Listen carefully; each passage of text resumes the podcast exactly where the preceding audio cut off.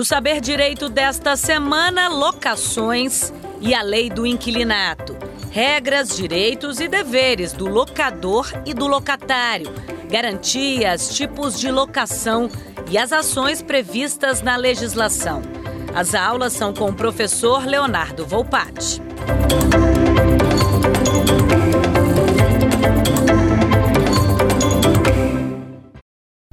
Bem-vindos ao programa Saber Direito. Esse programa é uma realização da TV Justiça. Eu me chamo Leonardo Volpatti, sou advogado, militante na área de direito imobiliário, especialista em direito imobiliário. E nessa edição, nessa segunda aula, nós continuamos tratando de da lei do inquilinato na prática. E na aula 2, especificamente, vamos tratar dos direitos e deveres do locador e do locatário. Vamos lá?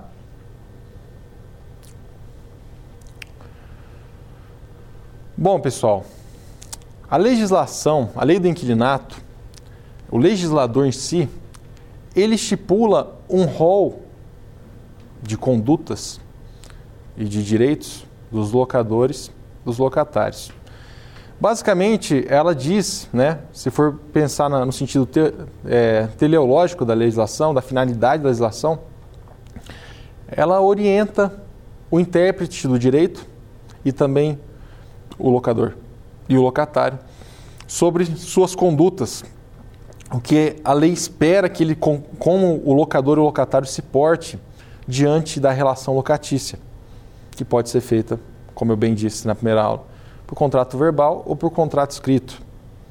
Locação residencial e locação não residencial. Não, locação comercial. Como que deve se portar e quais são os direitos do locador e do locatário diante da lei do inquilinato.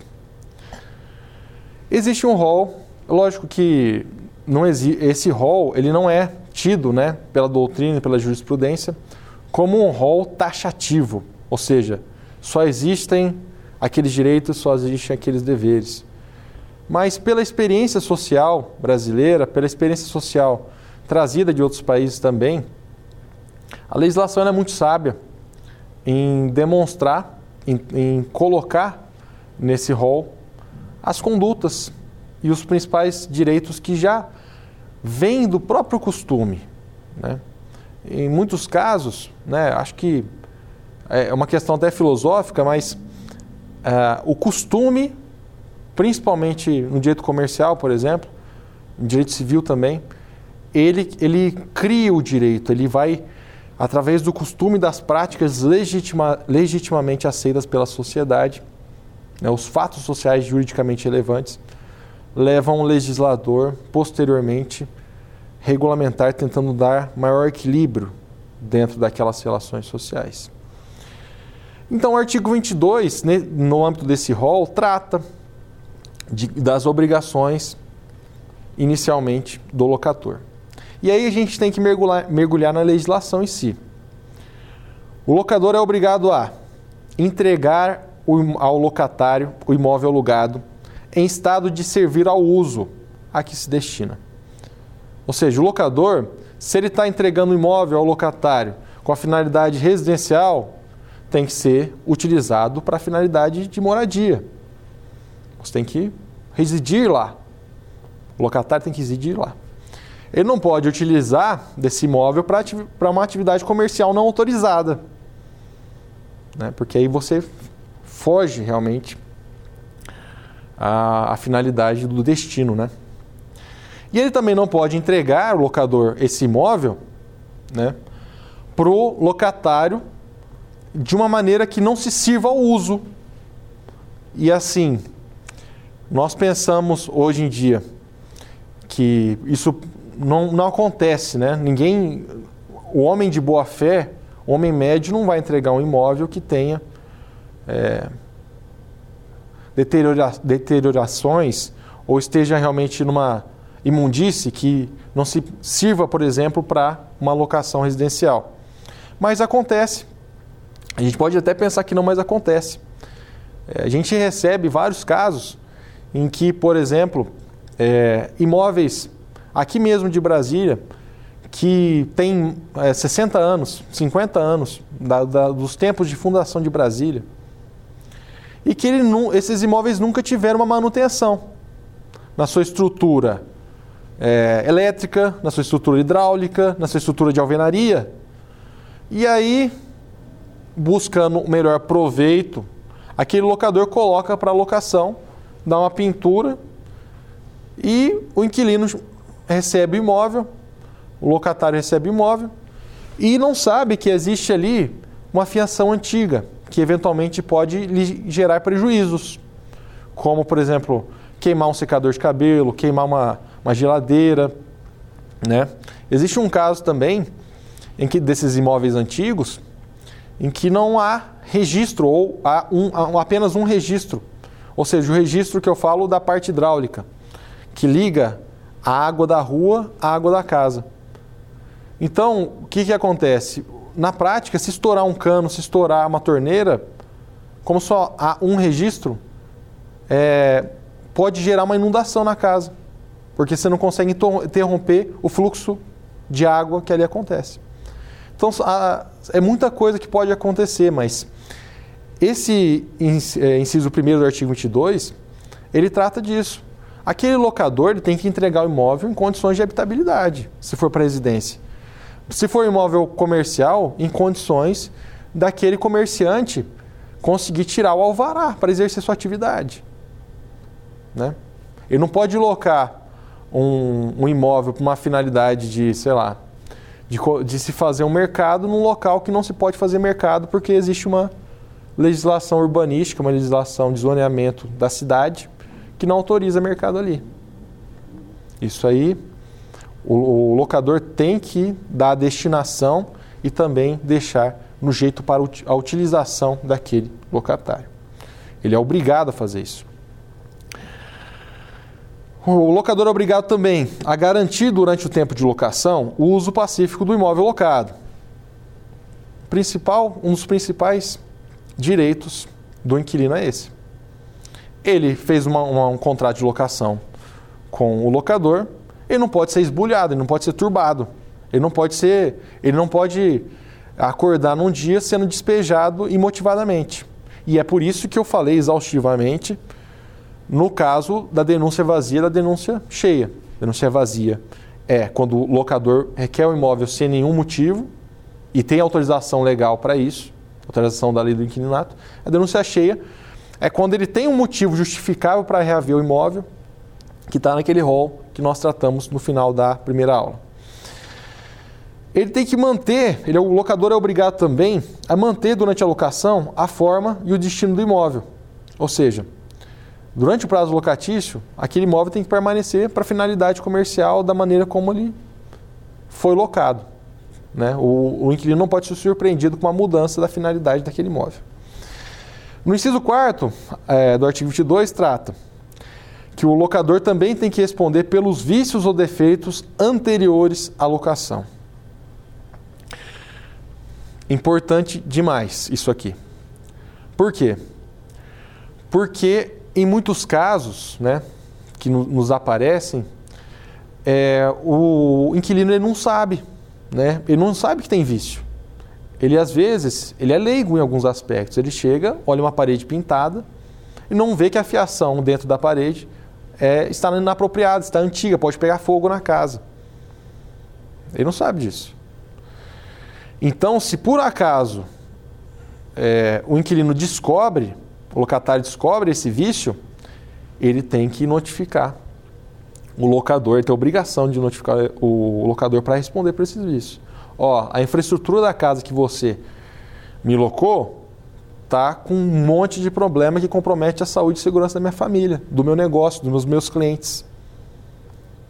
Você tem que consertar isso aqui. Isso é obrigação sua. Você que não conservou o seu bem. Você que não conservou sua propriedade. Porque se, se o inquilino não fizer isso, no fim da locação, o que, que vai acontecer?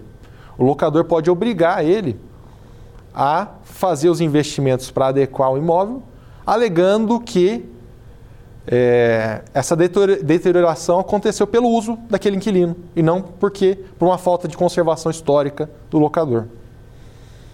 Então é, é, é importante a gente saber disso, porque pode ensejar multas contratuais e também, eventualmente, é, uma rescisão contratual ou um despejo, dependendo da circunstância. O locador é obrigado também a fornecer ao locatário, caso este solicite, descrição minuciosa do, do estado do imóvel, quando de sua entrega, com expressa referência a eventuais defeitos existentes. Então, o que se espera? Né? Mais uma, uma valorização do princípio da boa-fé. Que o locador fale: Ó, estou entregando esse imóvel, esse imóvel tem uma rachadura aqui, mas já tem um laudo técnico falando que não vai cair a parede, não vai cair a laje da casa. É, esteja ciente disso aí e eu não vou te cobrar caso tenha que fazer uma reparação nessa rachadura e tudo mais. Então não precisa ficar me notificando falando que tem uma rachadura, porque eu já estou te avisando. Né? E já avisa de várias circunstâncias para que o inquilino é, saiba disso e eventualmente não seja acionado no futuro para consertar algo que já estava quebrado antes da locação. O locador é obrigado também a fornecer ao locatário recibo discriminado das importâncias pagas, vedada a quitação genérica. Então, o locador ele tem que receber aluguel, ele tem o direito de receber aluguel e os demais é, direitos acessórios, mas tem que dar quitação, tem que dar o recibo para o locatário, para o inquilino, ó, oh, você pagou, está aqui. Porque senão, eventualmente, ele não dá o recibo. Aí o locador acorda num belo dia e fala, quer saber, vou despejar esse inquilino. Ele não tem comprovante que ele pagou, ele me deu dinheiro em espécie, ele não consegue comprovar isso, eu vou alegar que ele não está pagando aluguel para despejá-lo. É. Então, o inquilino ele de, pode e deve exigir do locador o recibo do pagamento dos aluguéis, que ele está, ele não está em mora com suas obrigações diante da relação locatícia. Ele pode exigir isso do locador. Na mesma linha, o locador é obrigado a pagar as taxas de administração imobiliária, se houver, e de intermediações, nessas compreendidas as despesas necessárias a aferição da idoneidade do pretendente ou de seu fiador. Então, o que acontece na prática? O locador muitas vezes não tem a prática imobiliária. Ele não quer locar para um particular porque ele não tem é, o know-how de se fazer um contrato de locação, ele não conhece direito seu, seus direitos e ele não quer ter também o encargo de ficar cobrando o inquilino. Então ele coloca o imóvel para uma intermediação da imobiliária. Fazer essa ligação entre quem quer local imóvel e quem, é, quem é proprietário do imóvel e quem quer local imóvel. A imobiliária em si cobra taxas, 10% da locação, cobra um valorzinho para conseguir administrar os aluguéis e também cuidar do imóvel. Na lei, quem tem que pagar isso é o locador. Obviamente que, nesse caso, pode-se convencionar de maneira contrária. Ou seja, no contrato de locação, o locador colocar que é obrigação do locatário pagar essas taxas. Mas na ausência de cláusula dizendo isso, o que vale é que é obrigação do locador. Na mesma linha, artigo, o inciso 8 o locador é obrigado a pagar os impostos e taxas e ainda o prêmio de seguro complementar contra fogo que incidam ou venham a incidir sobre o imóvel, salvo disposições expressas expressa em contrário no contrato. Então, em alguns casos, né, vamos supor uma atividade econômica de, de um risco maior, né, é, um posto de gasolina, por exemplo. É normal que em, em, locações de postos de gasolina haja um seguro contra incêndio. Por quê? Porque você está trabalhando com produtos inflamáveis. E é, circunstâncias acontecem. Pelo manejo da, do, do produto, do óleo, da gasolina, pode acontecer um acidente. Quem tem que pagar os, os impostos, taxas, o seguro em relação a isso? O locador. Mas o que acontece na prática? Na prática, coloca-se uma cláusula no contrato para que o, o inquilino locatário pague isso. Em locações residenciais, é a mesma coisa. Impostos daqui, no caso de locações residenciais, a gente pode tratar também do IPTU. É muito comum que é, eu não recomendo, mas é muito comum que locadores coloquem no contrato a obrigação do inquilino pagar o IPTU. É um pouco arriscado, porque é, nesse, é, nesse caso, o inquilino pode deixar de pagar o IPTU. Então você tem, vai ter que ficar fiscalizando se ele está pagando IPTU, entrando no site da Receita e tal. Então, assim, é, é, é arriscado, mas caso ele não pague IPTU, por exemplo, também pode dar margem a uma ação de despejo, porque ele não está cumprindo uma obrigação acessória e está lesando aqui o locador. Então é possível convencionar sobre isso, colocar um contrato sobre isso. O locatário é obrigado também a, exibir, o locador é obrigado também a exibir ao locatário, quando solicitado, ou oh, desculpa, é, os comprovantes relativos às parcelas que estejam sendo exigidas. Né? Na mesma linha que eu já falei na outra, na outra no inciso sexto. O locador é obrigado a dar a quitação sobre os valores recebidos. Agora a gente entra numa questão um pouco controversa e que é objeto de muitas dúvidas, que é a questão das, do pagamento do condomínio. Quem deve pagar um condomínio? Né? Quem é obrigado a pagar o condomínio? E para a gente falar disso, a gente tem que entender a lógica do sistema. Né? Condomínio, basicamente, ele tem é, obrigações ordinárias, a taxa ordinária de condomínio, fundo de reserva, que visa basicamente a manutenção daquele condomínio. Você pagar funcionários, um porteiro, você pagar eventualmente despesas da área comum, despesas, por exemplo, da área de piscina, que às vezes é um condomínio é, onde tem é, vários moradores, tem uma piscina, tem uma taxa ordinária para pagar e bancar toda aquela, aquela estrutura da área comum. Isso, essas taxas ordinárias, elas são decorrentes do uso do imóvel, certo?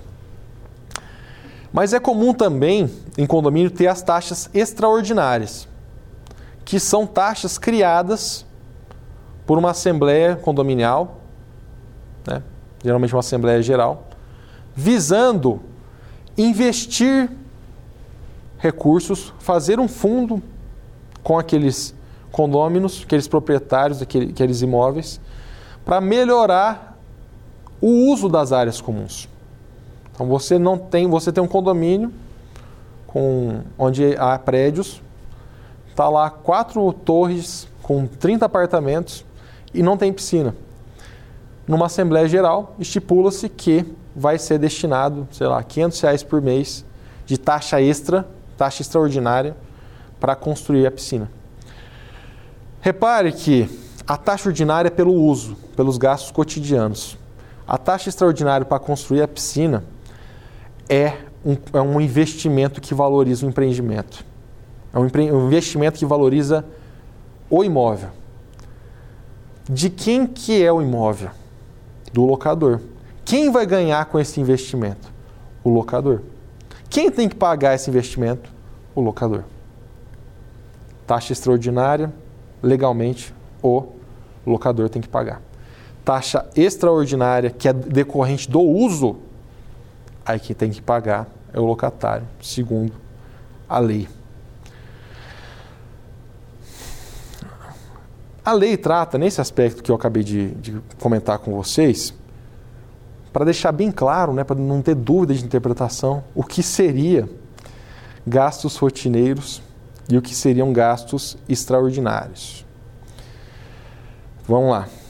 Especificamente sobre gastos rotineiros de manutenção do imóvel obras de reforma, acréscimos que interessam a estrutura integral do imóvel, ou seja, manutenção do imóvel, pintura de fachadas, empenas, poços de aeração, iluminação, meio como esquadrilhas externas, obras destinadas a repor as condições de habitabilidade do edifício, ou seja, fez uma obra ali para conseguir resolver uma situação de esgoto, né?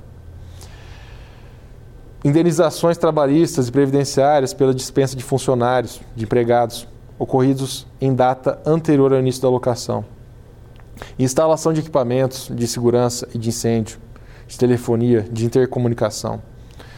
Despesas de decoração e paisagismo nas partes de uso comum. Constituição de fundo é, de reserva. Essas, essas estruturas em si, como eu disse, elas são as despesas extraordinárias, que são elencadas e são obrigações do locador, porque valorizam o imóvel, fazem a manutenção do imóvel, que é a obrigação do dono do imóvel, que é o locador. Já as obrigações do locatário, agora entrando no locatário em si, com um rol também exemplificativo de obrigações. O locatário é obrigado a pagar pontualmente o aluguel e os encargos da locação, legalmente ou contratualmente exigíveis, no prazo estipulados ou em sua falta, até o sexto dia útil do mês seguinte ao vencido, no imóvel locado. Quando outro, outro local não tiver sido indicado no contrato. Então, o que, que o locatário tem que fazer? Número um, pagar o aluguel. Pagar o aluguel e seus encargos. Se tiver que pagar o IPTU porque foi convencionado assim, tem que pagar. Se tiver que pagar o condomínio porque foi convencionado assim, tem que pagar. Que dia que tem que pagar? Até o sexto dia útil do mês seguinte ao vencido. Então você mora, você loca e depois você paga. Você não, você não, você não paga antecipadamente o, a locação, salvo nos casos de locação por temporada. Que aí você pode pagar antecipadamente porque a legislação autoriza. É lógico que a lei ela visa preencher uma brecha, uma lacuna, caso não tenha no contrato o dia do pagamento. Mas é normal, é comum que nos contratos já, já se estipule o dia do pagamento. Se não tiver no contrato, o sexto dia útil de cada mês, após o vencimento da locação. O locatário é, é obrigado a servir-se do imóvel para uso convencionado ou presumido, compatível com a natureza deste e com o fim a que se destina, devendo tratá-lo com o mesmo cuidado como se fosse seu. Preservação clara do princípio da boa-fé objetiva. Você tem, você tem o dever de pagar aluguel, os encargos? Sim. Mas você pode usar o imóvel como se fosse seu. E você tem que conservar o imóvel como se fosse seu. Não é porque o imóvel não é seu que você tem o direito de pichar a parede, que você tem o direito de, de, de depreciar, de, de mudar a estrutura do imóvel. Você tem que servir-se pela mesma finalidade, utilizando como fosse seu numa boa fé com aquele locador que ali está dispondo do seu imóvel. Se, o uso convencionado, o que, que é isso? Se você locou com o objetivo de morar, você tem que morar. Você não pode explorar uma atividade econômica lá sem autorização do locador que te locou o imóvel. E mesma coisa, você destinou para uso comercial, você não pode morar lá. Restituir, o locatário é obrigado a restituir o imóvel com o fim da locação, no estado em que ele recebeu, salvo as deteriorações decorrentes do seu uso normal. Então, se você recebeu um imóvel, né, e é importante vários detalhes, né? Você é o é locatário, você recebeu um imóvel, você quer alocar, por favor, veja todas as salas, tire foto, guarde o. É, congele aquela, aquele momento para quê? Para você se preservar no futuro de não ser cobrado indevidamente. Se você receber o imóvel pintado de branco, muito provavelmente o locador vai querer receber ele pintado de branco. Se quiser pintar de azul, depois você vai ter que pintar ele de branco para entregar. Quer fazer benfeitorias no imóvel? A gente vai entrar nisso. Tem as autorizações também. Então, recebeu de uma forma, devolve como se nada tivesse acontecido a não ser que sejam questões estruturais do imóvel, né? É, o imóvel é, teve tem uma tomada que quebrou, teve um ventilador que quebrou, alguma coisa assim, você tem que consertar. Agora, se o imóvel começou a ter, por exemplo, uma infiltração, aí é o uso natural do imóvel. Quem tem o dever de conservá-lo seria o locador. Né? É, levando adiante, o locatário é obrigado a levar imediatamente ao conhecimento do locador o surgimento de qualquer dano ou defeito cuja reparação a este incumba, bem como eventuais turbações de terceiros. Então você está lá no imóvel, você está olhando a laje da sua, da sua cozinha, você não vê nenhum problema, está pintado. Mas de repente ela despenca. Por que, que ela despencou? Ou porque você praticou algum ato e fez ela cair, ou porque ela está deteriorando e ela não teve a manutenção devida pelo locador. Mesmo que seja um vício oculto, você tem que notificar o locador imediatamente. Ó, isso aí caiu, eu não fiz nada, estava cozinhando aqui e caiu a laje. Conserte. Ou, nesses casos a gente vai entrar mais à frente, se for, uma, se for algo urgente, como uma benfeitoria útil, você pode é, consertar aquela laje imediatamente para não ficar chovendo na sua cozinha e depois pedir indenização pro locador. A lei te autoriza a fazer isso.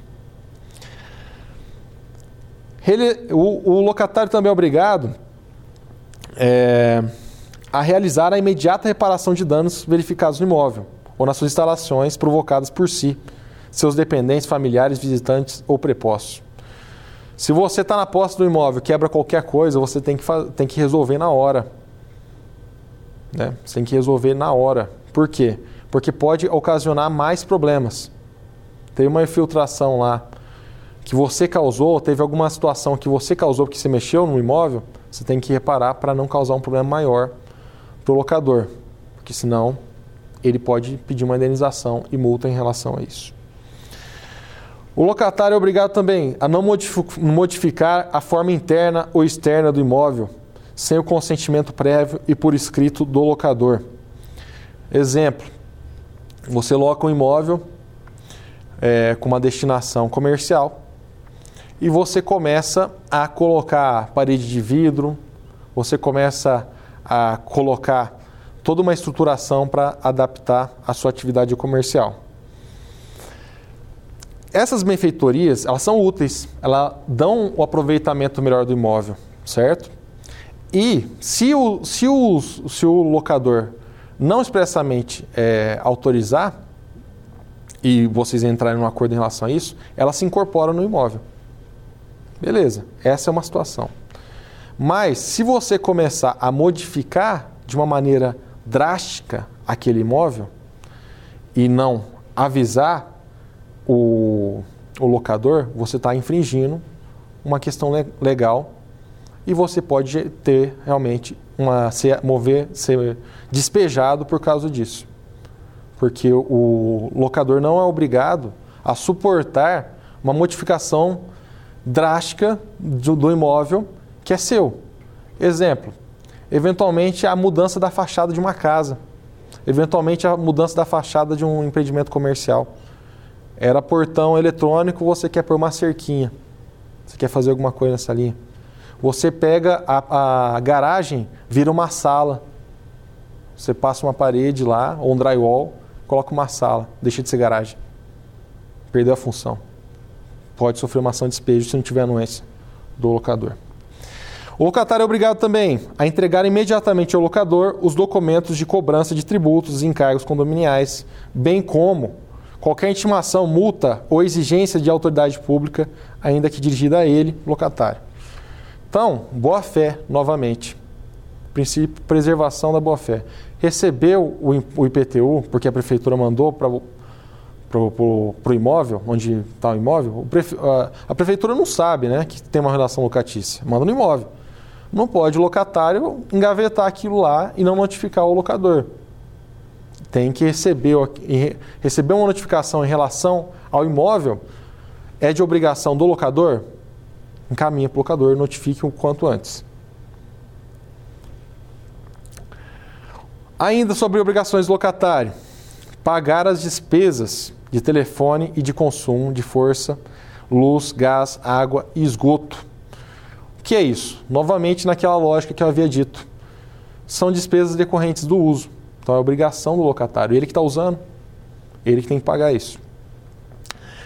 São obrigações do locatário permitir a vistoria do imóvel pelo locador ou por seu mandatário, mediante combinação prévia de dia e hora, bem como admitir que seja o mesmo visitado examinado por terceiros, na hipótese prevista no artigo 27. Aquele imóvel que é, existe uma proposta, o locador recebe uma proposta de um investidor para comprar aquele imóvel do locador. Só que o locador, é, ele, ele quer mostrar o imóvel, né? quer mostrar para o investidor. O investidor quer ter segurança no que ele está comprando. E para isso ele tem que visitar o imóvel, entrar dentro do imóvel. Né? Esse dispositivo, ele uh, obriga o locatário a suportar essa visita, tanto do locador para vistoriar o imóvel, para ver se está tudo dentro do conforme, dos conformes, quanto do locador e de um investidor para verificar o imóvel, conhecer o imóvel, enfim, desde que seja combinado previamente. Só que na pandemia, o que, que aconteceu? É, tem esse, o, o locatário é obrigado a suportar isso, mas pode, haver, é, pode acontecer risco de contágio, né? Imagina você estar tá morando na sua casa com seus filhos pequenos, ou sua, seu pai, sua mãe idoso, e você é obrigado a ficar recebendo gente porque o locador quer vender o imóvel, ou o locador quer vistoriar, e gente que você não conhece. Pode haver uma contaminação, né? Aí você tem que trabalhar com os princípios de, do direito imobiliário e do direito condominial especificamente, de é dos três S, né? preservação da saúde, do sossego e da segurança. É, se não preservar esse, esses princípios, nesse caso a saúde, é, eu entendo que não, é, esse dispositivo não se aplica. Ou seja, o locatário teria o direito de vedar a entrada de qualquer do locador, de qualquer outro, outra pessoa para conhecer o imóvel, porque isso poderia colocar em risco a vida dele e de seus familiares.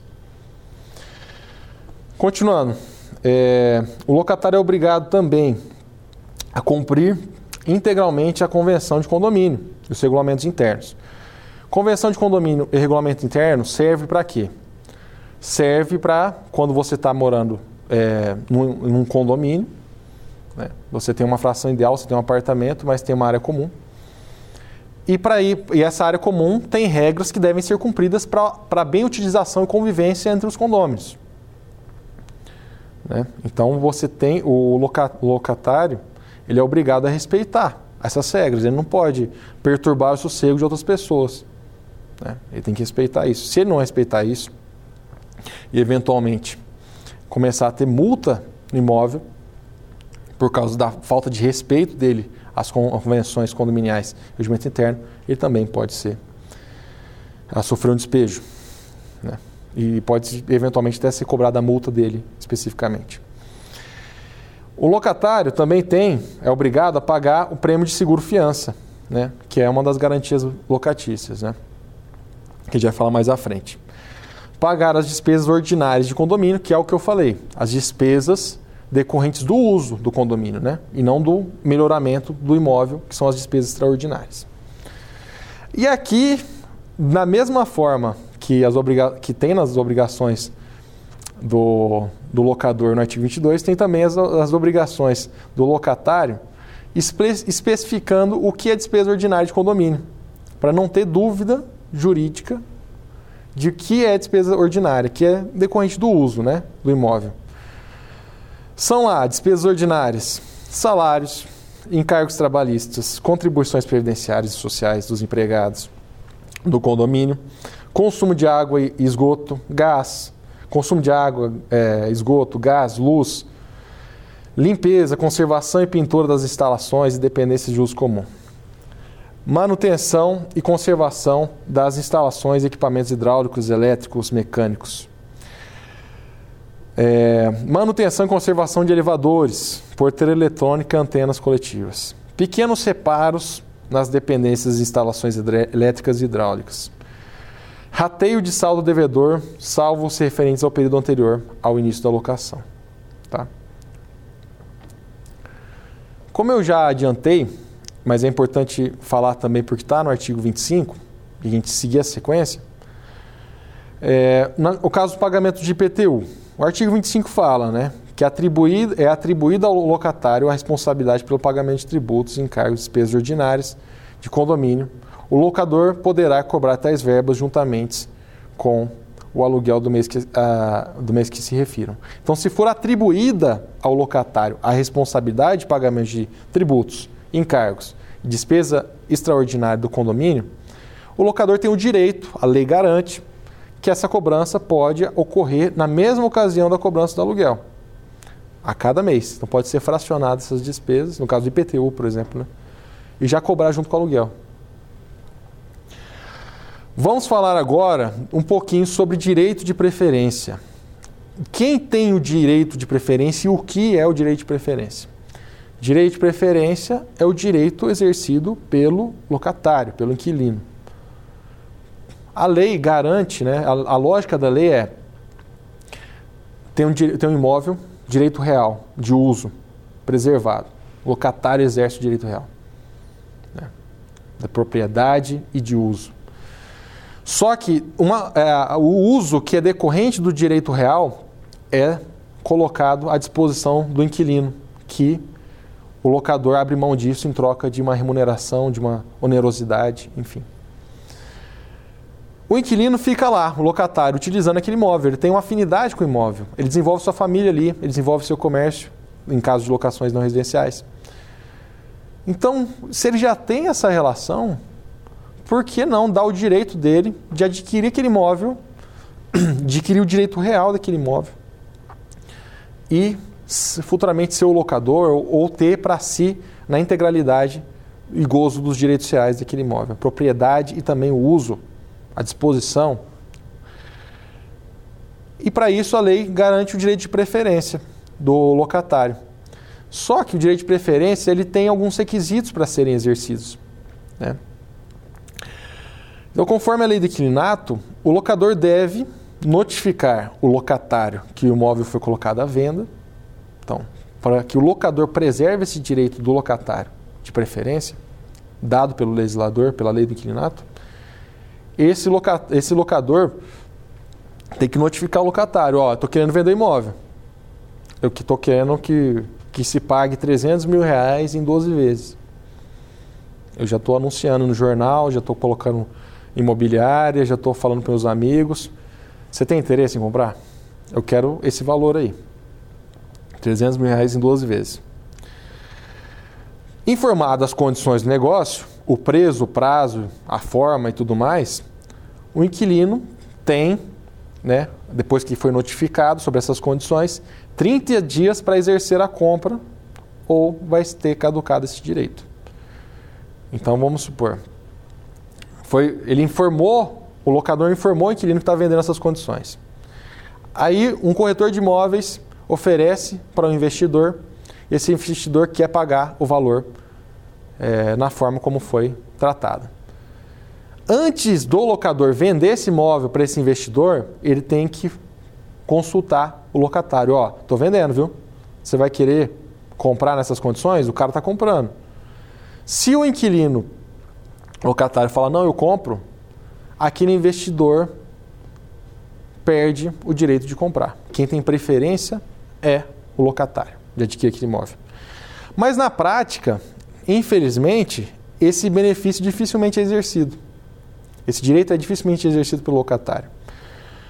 Pois só há obrigatoriedade é, legal de venda ao inquilino se o contrato estiver registrado, o contrato de locação estiver registrado no cartório de registro de imóveis, é, pelo menos 30 dias antes da venda, o que dificilmente acontece.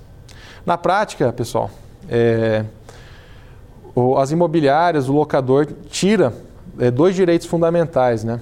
O direito de aquela questão que eu falei da cláusula de vigência, a, a imobiliária ou o locador não coloca a cláusula de vigência. Então, se o investidor compra, provavelmente ele pode despejar e o inquilino não vai conseguir fazer nada porque não tem a cláusula de vigência. Aí não vai conseguir registrar aquele, aquele contrato de locação na matrícula do imóvel, que é um dos requisitos para exercer o direito de permanecer no imóvel. E também, infelizmente, na prática, o direito de preferência não acontece por essa circunstância. Né? é, de não estar não tá registrado o contrato de locação é, na matrícula do imóvel, né, 30 dias antes. De qualquer forma, é, caso o, o, inquilino seja, o locatário seja preterido do seu direito, o, ele pode pleitear perdas e danos é, em relação ao locador. Vamos entrar agora, falar um pouquinho sobre benfeitorias. Direito a benfeitorias. O inquilino tem direito a benfeitoria feita no imóvel? Porque é muito comum, né, na prática, nos usos e costumes, tanto em locações residenciais como não residenciais, aquele locatário entrar no imóvel e começar a fazer melhoramentos naquele imóvel. Ele quer dar um, um tom de seu, né? Ele quer pintar a parede, ele quer colocar um móvel planejado, embutido, ele quer, se for uma locação residencial, melhorar a estética do local para receber melhor seu cliente, para atrair clientes. Ele fez tudo isso. Ele investiu, ele pagou aluguel, ele fez, cumpriu as obrigações contratuais da locação e investiu no imóvel. O imóvel ficou melhor. Ele tem direito de ser indenizado pelo locador? Em regra, como eu também já adiantei, não. Né? As benfeitorias úteis, que são aquelas que melhoram a natureza do bem, se não forem autorizadas pelo locador, elas não, elas incorporam o imóvel sem direito à indenização. O locatário não pode pleitear a indenização do locador. Então, o locador tem um imóvel melhorado, incorpora e é direito dele. Se for né, benfeitorias necessárias, que são aquelas que são feitas para manutenção do imóvel, a habitabilidade do imóvel, é, questão de fiação, a parte elétrica, hidráulica. A parte estrutural, que é, é feito para manutenção do imóvel, o locatário tem não só o direito, né, mas tem o dever também de agir em iminente perigo para consertar e ser indenizado, independente de notificação. Agora, as benfeitorias voluptuárias. Quais são as benfeitorias voluptuárias? Né?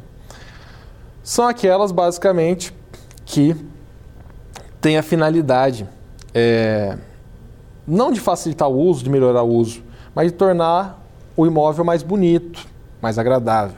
Exemplo: obras de jardinagem, obras de decoração, alteração estética de cerca viva, coloca, colocação de colunas romanas no hall de entrada do imóvel, construção de lago para embelezamento local.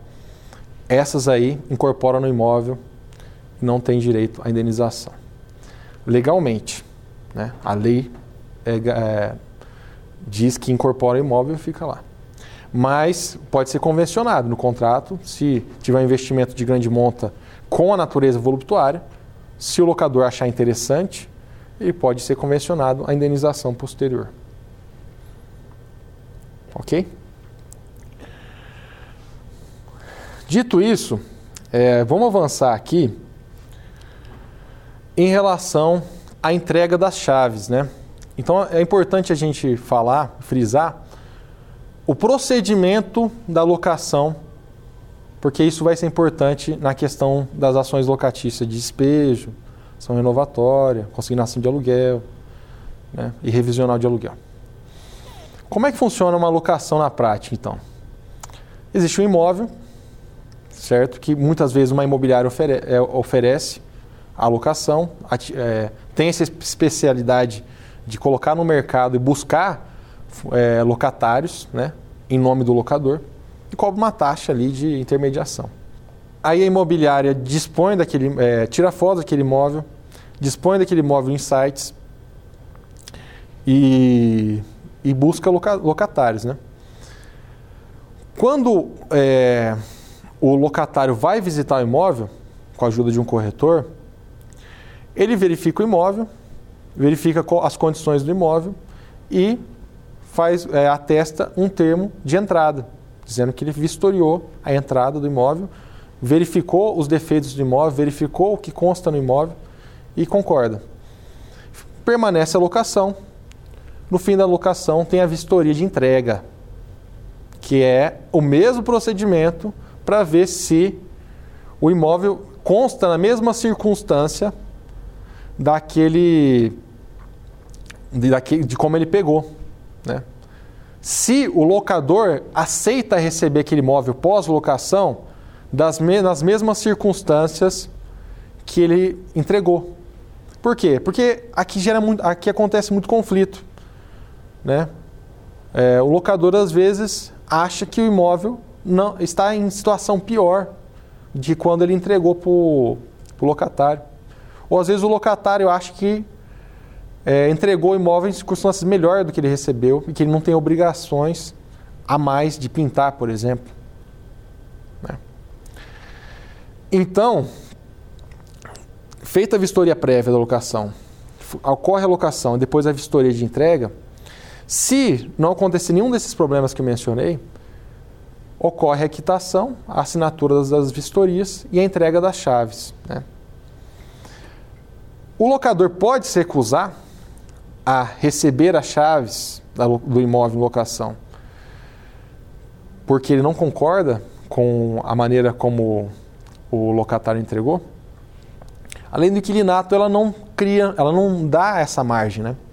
O locador não pode se recusar de, de receber as chaves. Por que receber as chaves? Porque é o ato que formaliza que o inquilino, que o locatário saiu da locação, deixou o imóvel.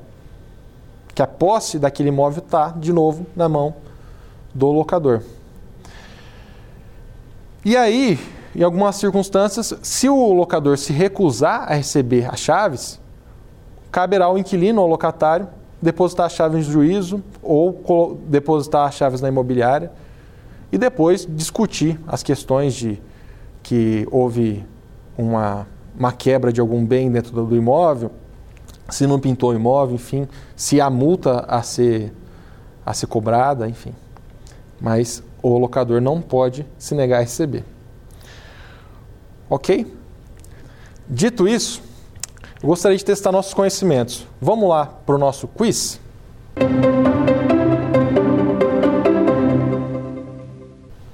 Sobre sublocação, podemos afirmar que, alternativa A, presume-se a solidariedade entre o sublocador e o sublocatário. Não é necessário, não é necessária a letra B. Não é necessária a autorização do locador para que o locatário subloque o imóvel. Letra C. O sublocador responde subsidiariamente às obrigações da sublocação, caso não haja cláusula contratual estipulando a solidariedade. Letra D. A sublocação é um contrato autônomo e, portanto, não depende da locação originária. Vocês já sabem a resposta? Alternativa C. Como eu bem disse, a sublocação ela é um contrato derivado da locação originária. Se extinguir a locação originária, se extingue a sublocação. E a alternativa C diz: o sublocador responde subsidiariamente às obrigações da locação, caso não haja cláusula contratual estipulando a solidariedade. Então, subsidiariamente, se houver uma autorização é, contratual, o locador autorizando o locatário a sublocar, porque tem que ter autorização, essa é a regra da lei. E nesse caso, o locador, é, o locatário, né, ele não cumpre suas obrigações, né, pode ser que, para não ser despejado, aquele sublocatário possa é, cumprir as obrigações no lugar do sublocador, para evitar esse prejuízo. No entanto, né, se houver causa contratual, cláusula contratual em contrário, né, falando que não presume a solidariedade, essa, essa circunstância não acontece. Mas o locador poderá acionar tanto o locatário quanto o sublocatário para cumprir a obrigação do contrato de locação. Vamos lá. Nosso quiz número 2.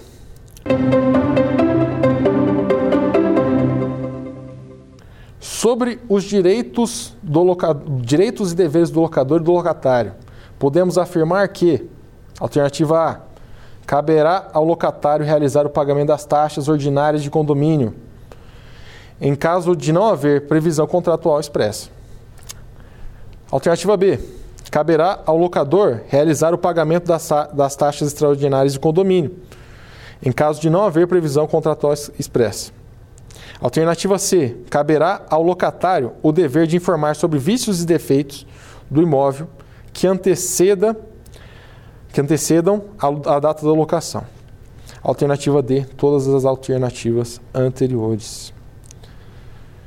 Vocês já sabem a resposta? Nesse caso, a resposta correta é a alternativa C. Né? Aqui há uma transcrição clara né, de quais são os direitos e deveres do locador e do locatário né, em relação às taxas ordinárias e às taxas extraordinárias dos condomínios. As taxas ordinárias, previsão legal, são decorrentes do uso do imóvel, obrigações do locatário. Taxas extraordinárias, decorrentes da valorização do imóvel, da propriedade, são de obrigações do locador. Se houver convenção em, contrário, no, previsto no contrato, se o contrato estipular em contrário, poderá mudar as obrigações. Geralmente o locador colocando o locatário para pagar a taxa ordinária e extraordinária. Dito isso, vamos para o nosso terceiro quiz.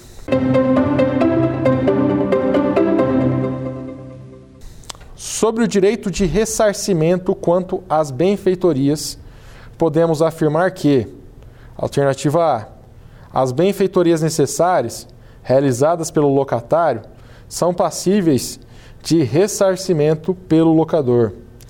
As Letra B, as benfeitorias voluptuárias, realizadas pelo locatário, são passíveis de ressarcimento pelo locador. Alternativa C, as benfeitorias úteis, mesmo que não estipulado em contrato de locação, serão passíveis de ressarcimento. Alternativas D. As benfeitorias necessárias serão passíveis de ressarcimento se o contrato de locação prever. Vocês já sabem a resposta? Nesse caso, pessoal, como eu disse, é a alternativa A. As benfeitorias necessárias realizadas pelo locatário são passíveis de ressarcimento pelo locador. São aquelas benfeitorias que o locatário tem que atuar para conservar o bem, para que o bem não perca sua utilidade. Questões hidráulicas, questões elétricas, questões estruturais do imóvel. Tem que agir prontamente. Não precisa nem avisar o locador, não precisa ter previsão contratual. Previsão contratual negando isso é, é uma cláusula nula no contrato porque isso afeta diretamente a propriedade do imóvel, né, a conservação do imóvel. Então, o locatário pode agir em nome do locador para resolver isso e preservar a propriedade e o uso a que ela se destina.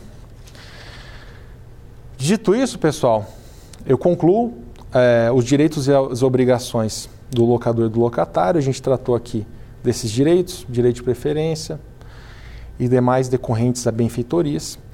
E convido você para assistir nossa terceira aula, onde nós vamos tratar sobre garantias locatícias e tipos de locações imobiliárias. Muito obrigado, aguardo vocês lá. Quer dar alguma sugestão de tema para os cursos do Saber Direito?